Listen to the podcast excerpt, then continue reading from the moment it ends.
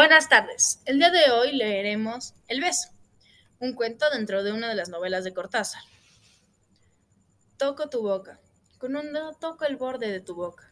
Voy dibujándola como si saliera de mi mano, como si por primera vez tu boca se entreabriera y me basta cerrar los ojos para deshacerlo todo y recomenzar.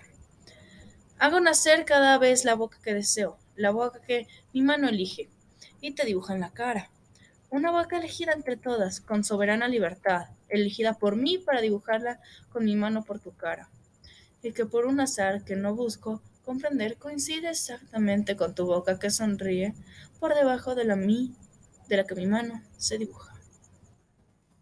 Me miras, de cerca me miras, cada vez me miras más de cerca, y entonces jugamos al ciclo.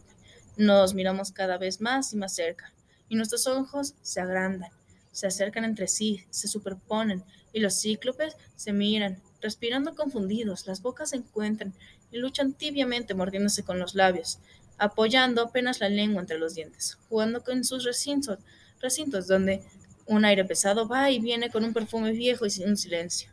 Entonces mis manos buscan hundirse en tu pelo, acariciar lentamente la profundidad de tu pelo mientras nos besamos como si tuviéramos la boca llena de flores o de peces de momentos vivos y de fragancia oscura.